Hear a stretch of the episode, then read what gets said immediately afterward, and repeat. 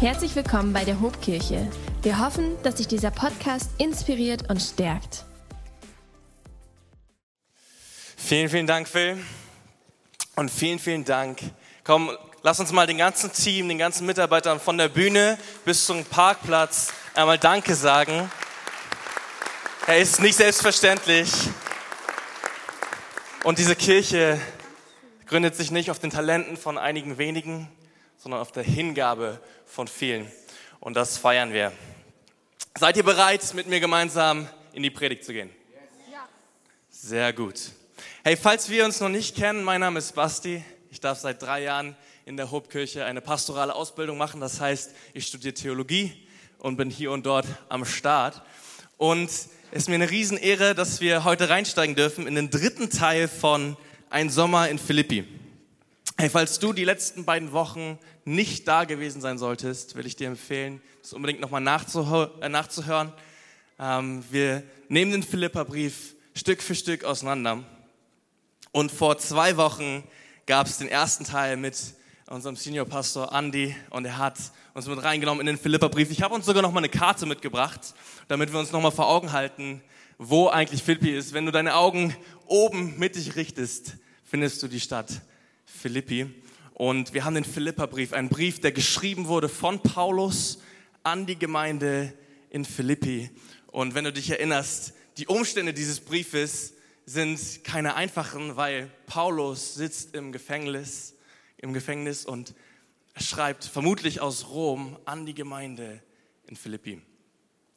Und wenn du dich erinnerst, ähm, wir hatten Merkverse uns vorgenommen zu merken. Äh, welcher Vers war das bei Pastor Andi? Okay, Philippa 1, Vers 6. Ich bin ganz sicher, dass der Gott, der sein gutes Werk in euch angefangen hat, damit weitermachen wird und es vollenden wird bis zu dem Tag, an dem Christus Jesus wiederkommt. Amen.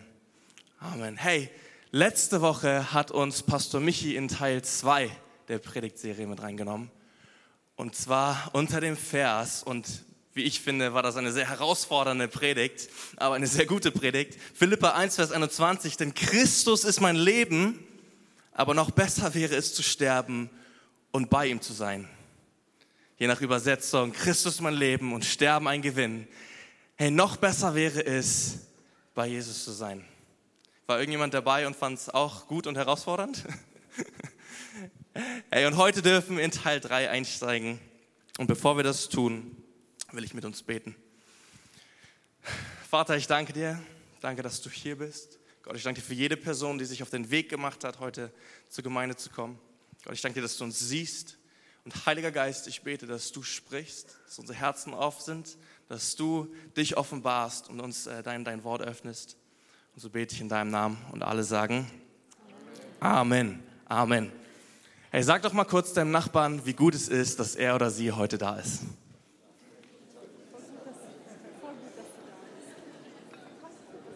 Sehr gut. Man könnte auch in Griechenland sein oder in Spanien oder wo auch immer, aber du bist heute hier. Richtig gut. Wir gehen in den Predigtext und ich will euch bitten, mit mir gemeinsam aufzustehen, einfach aus dem Respekt und der Aufmerksamkeit wegen. Ich lese aus Philippa 2 den heutigen Text. Ermutigt ihr euch gegenseitig, Christus nachzufolgen? Tröstet ihr euch gegenseitig in Liebe? Seid ihr im Heiligen Geist verbunden? Gibt es unter euch Barmherzigkeit und Mitgefühl? Dann macht doch meine Freude vollkommen, indem ihr in guter Gemeinschaft zusammenarbeitet, einander liebt und von ganzem Herzen zusammenhaltet. Seid nicht selbstsüchtig, Strebt nicht danach, einen guten Eindruck auf andere zu machen, sondern seid bescheiden und achtet die anderen höher als euch selbst. Denkt nicht nur an eure eigenen Anliegen, sondern interessiert euch auch für die anderen und für das, was sie tun. Geht so miteinander um, wie Christus es euch vorgelebt hat. Okay, und es geht weiter, Leute. Heute gibt's richtig äh, Bibeltext für uns. Vers 6. Obwohl er Gott war, bestand er nicht auf seinen göttlichen Rechten. Er verzichtete auf alles. Er nahm die niedrige Stellung eines Dieners an und wurde als Mensch geboren und als solcher erkannt. Er erniedrigte sich selbst und war gehorsam bis zum Tod, indem er wie ein Verbrecher am Kreuz starb. Deshalb, jeder sagt mal deshalb, Deshalb hat Gott ihn in den Himmel gehoben und ihm einen Namen gegeben, der höher ist als alle anderen Namen. Vor diesem Namen sollen sich die Knie aller beugen, die im Himmel und auf der Erde und unter der Erde sind. Und zur Ehre Gottes des Vaters werden alle bekennen, dass Jesus Christus der Herr ist. Amen. Amen. Ihr dürft euch gerne setzen. Vielen, vielen Dank. Hey, wie ihr merkt, haben wir einen richtig spannenden Text heute vor uns, oder? Da ist so, so viel drin. Und wenn du dich jetzt schon überfordert fühlen solltest von, von, dem, von der ganzen Masse, hey, wir gehen heute Stück für Stück durch und ich glaube, wir werden alle was mitnehmen können. Und bevor ich weitermache, will ich noch eine Sache platzieren. Und zwar, Gott geht es nicht darum heute, dass du mit mehr Informationen nach Hause gehst. Gott geht es nicht um Information, sondern Gott geht es um Transformation hey, ich kann dir super viele Dinge sagen über den Philipperbrief und über diese Textstelle und du könntest die Woche damit ähm, deine, deine Kollegen beeindrucken und deine Familie beeindrucken und ja, wusstest du eigentlich schon und Paulus war hier. Nein, Gott geht es darum, er möchte in dein Herz hineinwirken. Es geht nicht um das, was in deinem Kopf ist, sondern von deinem Herz und aus deinem Herz hinaus. Amen. Amen. Okay, vor uns haben wir zwei Sinnesabschnitte. Wir haben einmal den ersten Teil, Vers 1 bis 5, wo Paulus an die Gemeinde in Philippi spricht und sie ermutigt, in Gemeinschaft zu leben. Er, er spricht hinein. Und bevor wir uns diesen Teil angucken, wollen wir uns aber den zweiten Sinnesabschnitt ab angucken, nämlich den sogenannten Christus-Hymnus. Ich weiß nicht, ob du das schon mal gehört hast, der sogenannte Christus-Hymnus. Und zwar ist das eine schon bekannte Hymne. Es war zur damaligen Zeit von, als Paulus das geschrieben hat, ein schon bekanntes Lied. Ihr könnt euch das ein bisschen so vorstellen, als wäre das das antike Oceans oder das antike Mittelpunkt. Sei du der Mittelpunkt. Okay? Das ist ein, ein bekannter Text gewesen, ein bekanntes Lied gewesen. Und wenn wir uns ein bisschen reinfühlen, Ey, Paulus sitzt im Gefängnis. Ich weiß nicht, ob er selber geschrieben hat oder ob er es diktiert hat, aber er erinnert sich, er nimmt, er nimmt diese Hymne und erinnert auch die Philippa daran. Er, der, der Gott gleich war. Okay? Und wir, wir, wir gehen hier Stück für Stück rein jetzt. Und wenn ich es thematisch zusammenfassen sollte, geht es um die Präexistenz von Christus. Komm kurz mit mir mit, ich hoffe, ich hänge dich nicht ab. Die Präexistenz von Jesus seine Selbsterniedrigung und Hingabe und seine anschließende Erhöhung. Okay, komm, gehen wir Stück für Stück rein. Vers 6. Vers 6. Obwohl er Gott war, bestand er nicht auf seinen göttlichen Rechten. Obwohl er Gott war, bestand er nicht auf seinen göttlichen Rechten. Herr Jesus war und ist schon immer Gott gewesen. Okay, ich, ich weiß, es gibt einige Glaubensrichtungen, einige sagen, die sagen, dass das nicht so wäre. Aber hier in diesem Text sehen wir ganz klar, obwohl er Gott war, das Wort, was hier für wahr steht, ist das griechische Wort, okay, und jetzt muss ich es richtig sprechen, Hyparchon und beschreibt etwas Unabdingbares, etwas Unveränderliches. Jesus war und ist schon immer Gott gewesen, okay? Und als Jesus Mensch wurde, hat er sein Gottsein nicht verloren, aber er hat es freiwillig niedergelegt um ganz Mensch zu sein, okay? Soweit, so gut. Herr Jesus war 100% Gott und 100% Mensch. Und ich weiß, für uns ist das eine sehr herausfordernde Vorstellung, weil wir nicht wissen, wie das funktionieren soll. Und wir werden jetzt nicht in die Tiefe davon gehen. Aber was wir auf jeden Fall festhalten, Jesus war ganz Gott, aber er hat, obwohl er Gott war, hat er ist niedergelegt. Er bestand nicht auf sein Recht und wurde Mensch. Findet irgendjemand das gut? Sehr gut. Und obwohl wir das nicht ganz checken, hat er das getan. Vers 7, er verzichtete auf alles. Er nahm die niedrige Stellung eines Dieners an und wurde als Mensch geboren und als solcher erkannt. Er erniedrigte sich selbst und war gehorsam bis zum Tod, in, äh, indem er wie ein Verbrecher am Kreuz starb. Okay, den Punkt haben wir. Er hat seine Herrlichkeit niedergelegt. Und nicht nur das, er wurde als Mensch erkannt. Er ist als, als Kind geboren. Er war einer von uns. Und dann bis zu dem Moment ist er treu und ein Diener gewesen und ans Kreuz gegangen. Hey, das ist das, was wir lesen. Er starb wie ein Verbrecher am Kreuz. Vers 9. Deshalb hat Gott, jeder sagt nochmal deshalb, deshalb hat Gott ihn in den Himmel gehoben und ihm einen Namen gegeben, der höher ist als alle anderen Namen. Vor diesem Namen sollen sich die Knie aller beugen, die im Himmel und auf der Erde und unter der Erde sind. Und zur Ehre Gottes des Vaters werden alle bekennen, dass Jesus Christus der Herr ist. Herr Jesus hat sich erniedrigt, er ist Mensch geworden, er ist bis zum Kreuz gegangen, aber jetzt und gerade weil er das getan hat, wird er erhöht und ihm wird der Titel, der, der Name gegeben, Herr, der Name, der, der über allen Namen steht. Und tatsächlich ist dieser Name Herr, er gibt Jesus die höchste Ehre und Autorität über alles und jeden zu herrschen. Okay? Das finden wir in einigen anderen Stellen. Das ist jetzt der Titel, den Jesus bekommen hat. Und das ist auch eins der ältesten Glaubensbekenntnisse, die es gibt, nämlich Jesus Christus ist der Herr. Hey, wenn du willst, sag das mit mir und bekenn das mal mit mir. Jesus Christus ist der Herr. Er ist der Herr. Das ist der sogenannte Christus-Hymnus. Man könnte noch viel, viel tiefer einstärken, wie ihr, wie ihr merkt.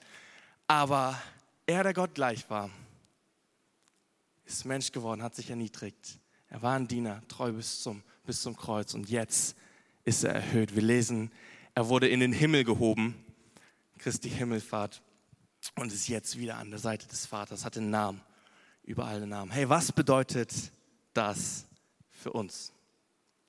Gut, dass du fragst. Diese Botschaft verändert alles, oder? Hey, hier finden wir komprimiertes Evangelium. Ich weiß nicht, warum du heute gekommen bist, ob du vielleicht gezwungen wurdest, wie ich damals, als ich 12, 13, 14 war, oder ob du schon lange mit Gott unterwegs bist. Ja, dann will ich dich heute daran erinnern, was bedeutet das für uns? Er hat alles hingegeben. Gott ist Mensch geworden. Er hat seine Liebe bewiesen. Hey, ein, ein, ein äh, Aspekt, der mich, der mich begeistert ist, hey, Jesus hat seine Göttlichkeit auch dadurch bewiesen, dass er sich hingegeben hat. Okay, habt ihr den Punkt? Er hat seine Göttlichkeit durch seine Hingabe bewiesen, weil, weil Gott ist Liebe und Gott hat sich hingegeben. Er hat das Herz des Vaters wiedergespiegelt. Er hat uns offenbart, wie, wie Gott ist, wie der Vater über uns denkt. Und das verändert alles für uns heute. Hey, wir müssen nicht mehr uns ausstrecken und versuchen, Gott zu erreichen. Es ist nicht mehr der, der Mensch, der sich nach Gott ausstreckt, sondern es war der Gott. Es war Gott, der der Mensch wurde und der zu uns gekommen ist. Es verändert alles. Hey, und ich will dich heute Morgen dafür begeistern und inspirieren, dass wir neue Leidenschaft, neue, neue Leidenschaft und eigene Hingabe aus diesem Grund heraus entwickeln. Okay, weil Jesus, Jesus es uns vorgelebt hat. Wenn wir uns entschieden haben, Jesus unser Leben zu geben, unser Herz zu öffnen, ihn einzuladen, unser Leben nach ihm auszurichten. Dann bekommen wir etwas Neues. Und wenn wir etwas Neues bekommen, heißt das, dass etwas Altes geht, oder? Wenn wir etwas Neues bekommen, Jesus und der Heilige Geist ist, ist gekommen, hat Besitz ergriffen von unserem Herzen, er hat alles verändert. Wir, wir sind wieder in Gemeinschaft mit Gott, er hat die Beziehung wiederhergestellt. Und es verändert alles. Auf einmal dreht sich die Welt nicht mehr um uns. Auf einmal dreht sich nicht mehr unser Leben, das ganze Universum um uns selbst, sondern Gott ist der neue Mittelpunkt, oder? Und ich weiß nicht, wie es dir geht. So oft merke ich, dass das eine Challenge ist, weil mein altes Ich sich gerne um sich selbst dreht, oder? Und wenn du schon ein paar, paar Jahre mit Gott unterwegs bist, kommst an diesen Punkt, wo du merkst, okay, irgendwas in mir muss sich noch verändern. Und Gott hat alles neu gemacht und trotzdem sind wir in diesem Prozess und da gehen wir jetzt hinein, nämlich in den ersten Teil. Aber mir war es wichtig, diesen Hymnus zuerst zu platzieren, weil das die absolute Grundlage ist. Was Gott getan hat, ist die Grundlage. Es geht, wenn wir jetzt über ähm, Selbstsucht und all die Sachen reden, es geht nicht mehr um Errettung, sondern es geht um das Ziel, Jesus ähnlicher zu werden. Er hat alles getan, damit wir gerettet sind. Er, der Gott gleich war, ist Mensch geworden, ist ans Kreuz gegangen, ist wieder auferstanden, wurde erhöht, damit du und ich gerettet sind. Und weil wir diese Veränderung erfahren haben, weil wir gerettet sind, ist Jesus jetzt unser neues Vorbild. Er ist der Maßstab. Okay? Seid ihr mit mir? Sehr gut.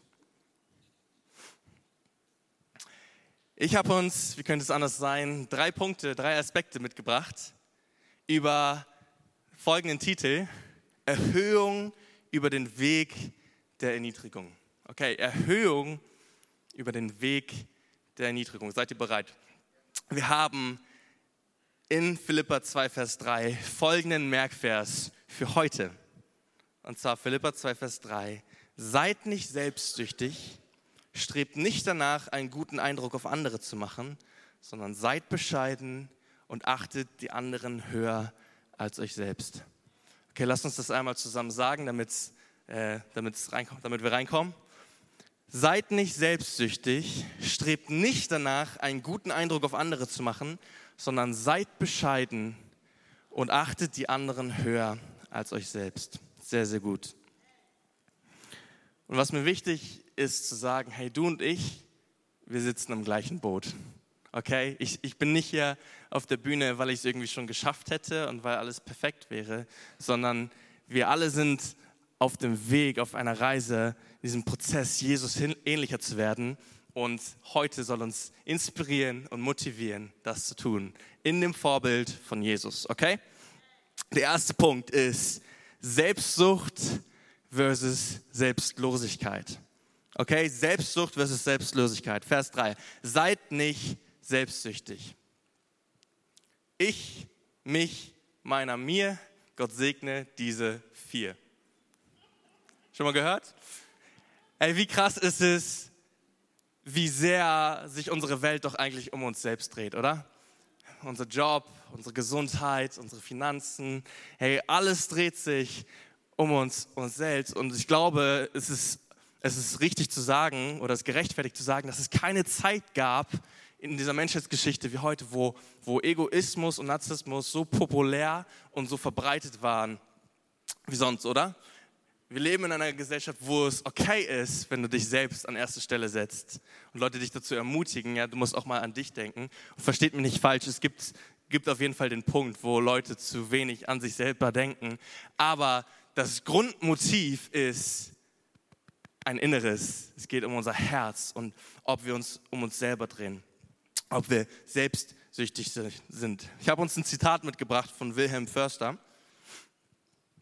Und der sagt, Selbstsucht ist der Wurm, der jedes Gute an der Wurzel benagt und die Blüte im Entstehen tötet, welche einst herrliche Frucht tragen sollte.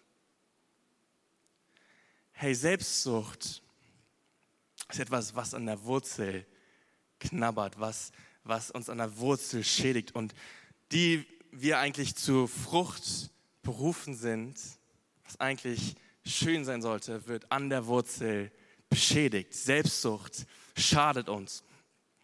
Und ähm, wie ich schon sagte, es ist ein, ein Herzens-, ein Wurzelproblem. Und auch hier kann ich einfach sagen, ey, ich kenne das aus meinem Leben. Ich kenne die Momente, wo ich selber feststellen, okay, Basti, in dieser Situation hast du zuerst an dich gedacht und dann an andere. In dieser Situation hat, diese Situation hat mir wieder offenbart, wie sehr ich mich eigentlich um mich selber drehe. Und ich kann eins sagen, hey, das ist etwas, was tief in uns drin sitzt. Aber es gibt Hoffnung, okay? Es gibt Hoffnung. Und vielleicht geht es dir ähnlich. Du merkst, Selbstsucht ist vielleicht ein, ein Ding, was, was auch dich bewegt. Und dann haben wir die Antwort von Jesus. Wir haben das Beispiel von Jesus. Er, der Gott gleich war. Hey, Jesus hätte alles Recht gehabt, selbstsüchtig zu sein, oder? Er war Gott gleich. Er war Gott über allen Dingen. Er hat Himmel und Erde geschaffen. Er hatte alles. Er war dabei. Ähm, aber er hat sich entschieden, nicht selbst an sich selbst zu denken, sondern er hat sich entschieden, selbstlos zu sein. Wenn du mich fragst, hat Jesus Selbstlosigkeit definiert, indem er sich hingab, damit wir Leben haben. Jesus hat Selbstlosigkeit definiert.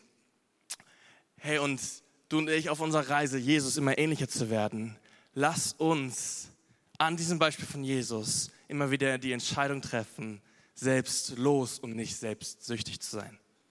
Amen. Und äh, Paulus schreibt in Vers 2 den, den neuen Weg. Er sagt, macht doch meine Freude vollkommen, indem ihr in guter Gemeinschaft zusammenarbeitet, einander liebt und von ganzem Herzen zusammenhaltet. Okay, ich sage das nochmal, dass ihr in guter Gemeinschaft zusammenarbeitet, einander liebt und von ganzem Herzen zusammenhaltet. Hey, das war dort damals für die Philippa relevant, aber das ist auch hier und heute für uns relevant. Gute Gemeinschaft zusammenarbeiten, einander lieben, in dem Beispiel von Christus und von ganzem Herzen zusammenhalten. Und in 1. Johannes 3, Vers 16 bis 18 steht, wir haben die wahre Liebe daran erkannt, dass Christus sein Leben für uns gegeben hat. Deshalb sollen auch wir unser Leben für unsere Brüder und Schwestern einsetzen. Doch wenn einer genügend Geld hat, um gut zu leben und einen anderen in Not sieht und sich weigert zu helfen, wie soll da die Liebe Gottes in ihm bleiben? Liebe Kinder, wir wollen nicht nur davon reden, dass wir einander lieben, unser Tun soll ein glaubwürdiger Beweis für unsere Liebe sein.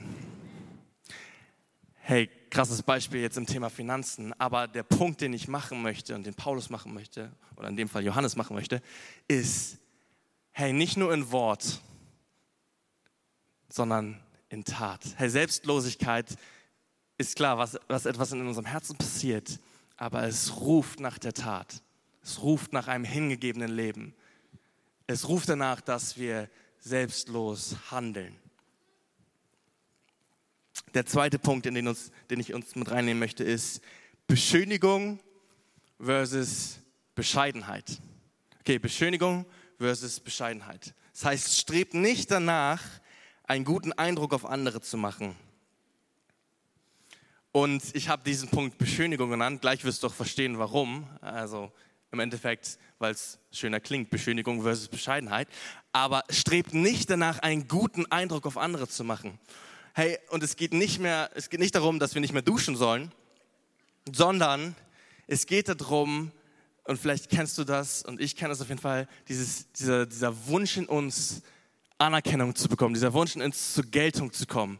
Und warum, warum rede ich von Beschönigung?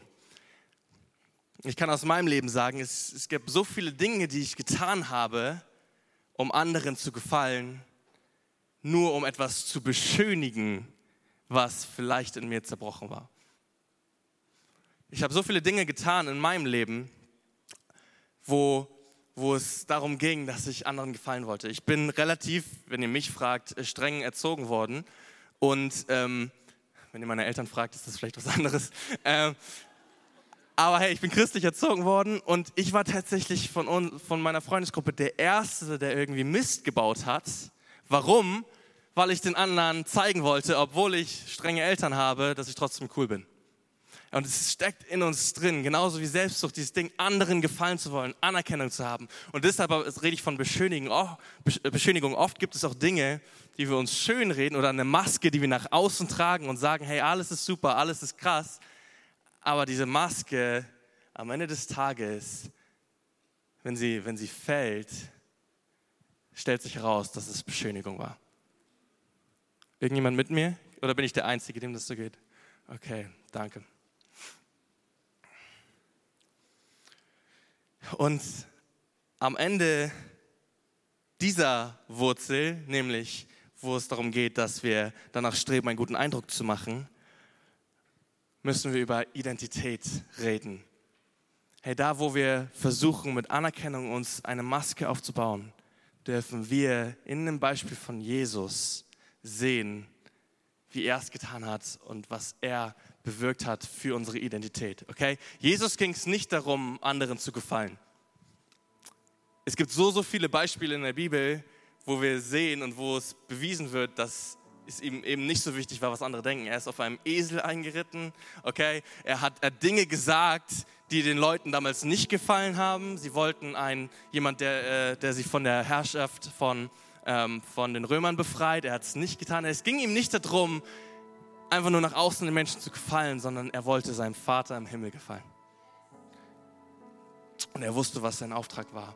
Herr, und genauso wie, wie Jesus das auch zugesprochen bekam, spricht Gott auch mir und dir zu, dass wir geliebte Kinder sind und dass er uns annimmt bedingungslos, dass er uns liebt bedingungslos und dass wir vor Gott keine Maske tragen müssen, sondern zu ihm kommen dürfen und von innen nach außen einfach verändert werden. Dieses Streben danach, anderen zu gefallen, Eindruck zu machen, verliert auf einmal an Bedeutung, wenn es darum geht, dass wir verstehen, wie sehr Gott uns eigentlich liebt und wie sehr er uns Anerkennung schenkt.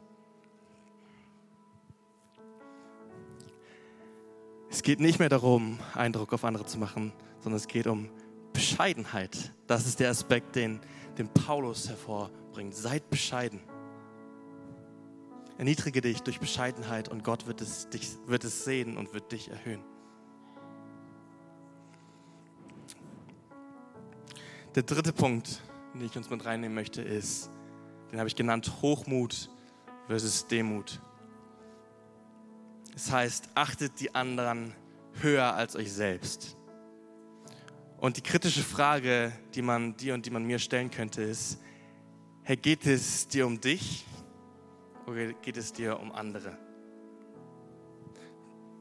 Vielleicht aus, aus dem letzten Punkt heraus, vielleicht ist es eher dein Problem, dass du zu gering von dir selbst denkst dann will ich dich ermutigen, hey, nimm die Identität, die Gott dir zuspricht, an. Und lass, lass das dein, dein Wert bestimmen.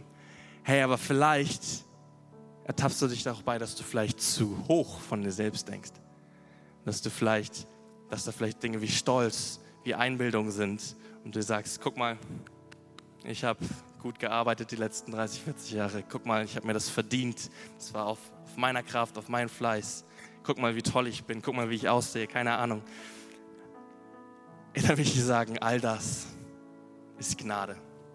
All das Gute, was wir haben, ist Gnade. Tatsächlich steht in Jakobus 4, Vers 6, Gott widersteht den Hochmütigen, den Demütigen, aber gibt der Gnade. Hey, Gott widersteht dem Hochmütigen, Gott widersteht dem Stolzen, dem Demütigen, aber gibt der Gnade. Hey, lass uns in dem Beispiel von Jesus für den Weg von Demut entscheiden. Er war nicht hochmütig, sondern ich glaube auch Demut wurde maßgeblich von Jesus definiert, weil er, der Gott gleich war, wurde Mensch, hat den Stand eines Dieners, eines, eines Sklaven angenommen und ist am Kreuz gestorben. Wenn jemand das Recht gehabt hätte, hochmütig, stolz zu sein, dann wäre es der Sohn Gottes gewesen, oder? Aber er war es nicht sondern er war demütig. Er hat Menschen gedient. Es gibt diese Bibelstelle, wo, wo er den Jüngern die Füße wäscht. Jesus war ein Diener. Lasst uns es ihm nachmachen. Lasst uns den anderen höher achten als uns selbst. Und vielleicht, um noch, noch ein, zwei herausfordernde Worte zu verlieren. Hey, wenn du zum Gottesdienst kommst, gerade wenn du jemand bist, der schon lange mit Gott unterwegs bist, hey, geht es dir um dich? oder geht es dir um andere? Bist du ein Konsument oder bist du ein Gestalter? Bist du jemand, der anderen dient? Bist du jemand, der den anderen höher achtet als sich selbst? Hey, du und ich, wir sitzen im gleichen Boot, aber lass mich dir genau das sagen. Matthäus 22, Vers 37 bis 39. Jesus sagt, du sollst den Herrn, dein Gott lieben von ganzem Herzen, mit ganzer Seele und mit all deinen Gedanken. Das ist das erste und das wichtigste Gebot. Ein weiteres ist genauso wichtig. Liebe deinen Nächsten wie dich selbst. Liebe deinen Nächsten wie dich selbst. Hey, was haben wir heute gelernt? Wir haben über den Christus-Hymnus gesprochen, wo wir davon hören, dass er der Gott gleich war Mensch wurde, ein Diener war und sein Leben gab und dann erhöht wurde. Und wir haben darüber gehört. Von Selbstsucht zur Selbstlosigkeit. Von Beschönigung zur Bescheidenheit. Und von Hochmut zur Demut. Und Jesus hat es uns vorgelebt. Ich wiederhole uns noch einmal den Merkvers von heute. Das heißt, seid nicht selbstsüchtig, strebt nicht danach, einen guten Eindruck auf andere zu machen, sondern seid bescheiden und achtet die anderen höher als euch selbst. Amen. Kann ich uns bitten, aufzustehen, während wir in den nächste, nächsten Step gehen?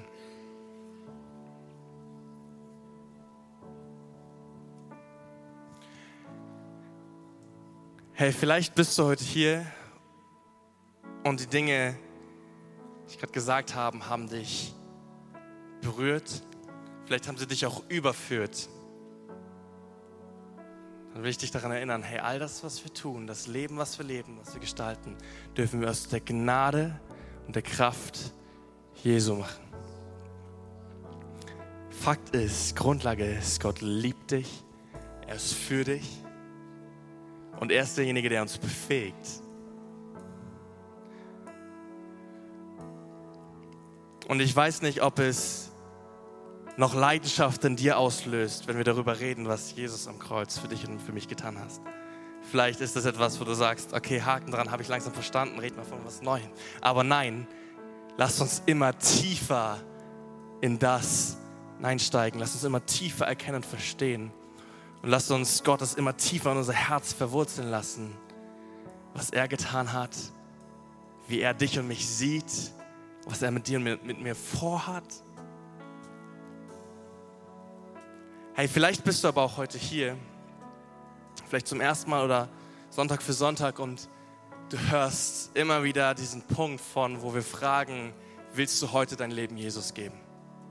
Und dann will ich dich fragen, ist heute vielleicht dein Tag, ist heute vielleicht der Moment, wo du eine Entscheidung treffen musst, wo du eine Entscheidung treffen kannst, zu sagen, ja Jesus, ich glaube, ja Jesus, du bist der Herr und nicht ich bin der Herr. Leute, wisst ihr, was Umkehr ist?